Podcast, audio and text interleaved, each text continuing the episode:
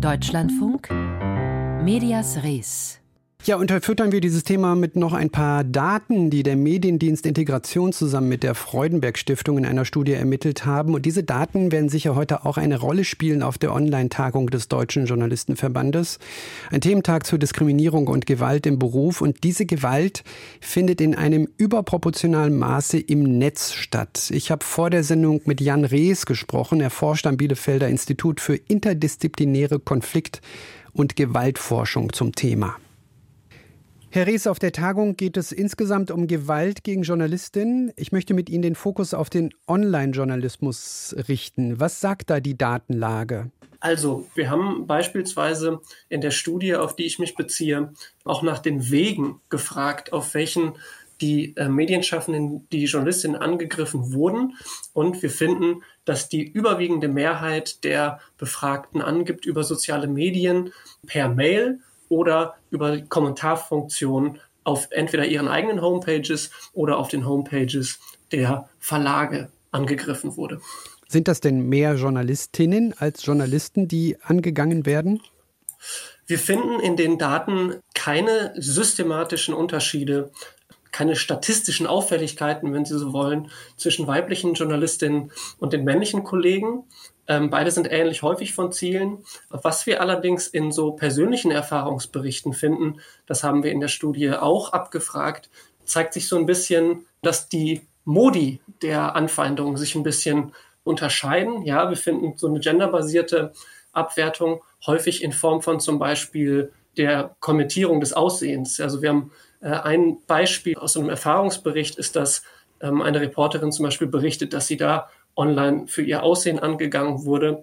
Wir finden auch, dass einigen JournalistInnen die Fachkompetenz ja infolge von so sexistischer Diskriminierung abgesprochen wurde.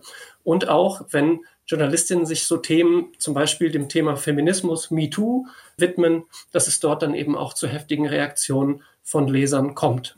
Das heißt, das bringt äh, das Thema Online-Journalismus ja mit sich. Es geht, was die äh, Form der Gewalt gegen Journalistinnen betrifft, in erster Linie um verbale Gewalt, richtig? Wir haben es mit verschiedenen Formen zu tun. Sie haben recht, es gibt verbale Gewalt, die Sie dann von Angesicht zu Angesicht erleben, häufig dann in so einem Demonstrationsgeschehen. Aber wie äh, gerade eben schon gesagt, ist es vor allem eben eine, äh, sind es Angriffe und Übergriffe, die sich eben über soziale Medien abspielen und über Mails. Das heißt, das ist eher so eine digitale Form des Übergriffs, diese äh, Anpöbelei zum Beispiel, ähm, aber auch sowas wie zum Beispiel angespuckt werden oder eben auch körperliche Übergriffe, die ereignen sich vorrangig im Zuge von äh, Berichterstattung auf Demonstrationen.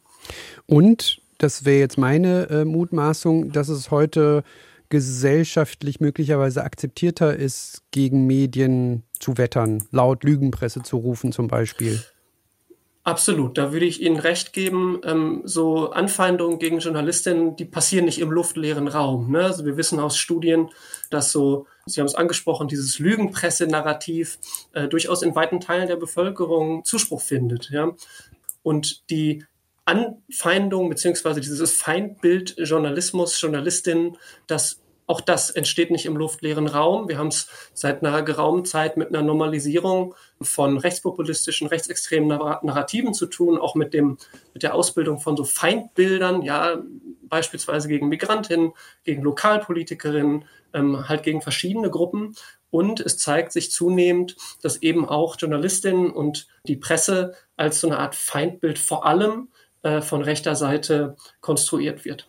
Ist denn die Gesellschaft, Herr Reester, sensibler geworden, was das Erkennen, was das Ernstnehmen und auch letztendlich das, äh, die rechtliche Verfolgung von Gewalt gegen Journalistinnen betrifft? Ist da die Gesellschaft sensibler geworden? Also ich glaube, es äh, lässt sich insgesamt schon feststellen, dass Hass und Übergriffe nicht mehr einfach so stehen bleiben. Ja, ich glaube, wir haben es auch damit zu tun, dass ähm, Leute sich dann auch trauen, in die Öffentlichkeit zu gehen, wenn sie betroffen sind von solchen äh, Sachen. Was mir wichtig ist, ist, dass es, glaube ich, relevant wird, auch in Zukunft eine saubere statistische Aufstellung solcher Übergriffe, also auch von staatlicher Seite gewissermaßen zu etablieren. Ja, also dass wir quasi eine saubere Datengrundlage haben und wissen, worüber wir reden.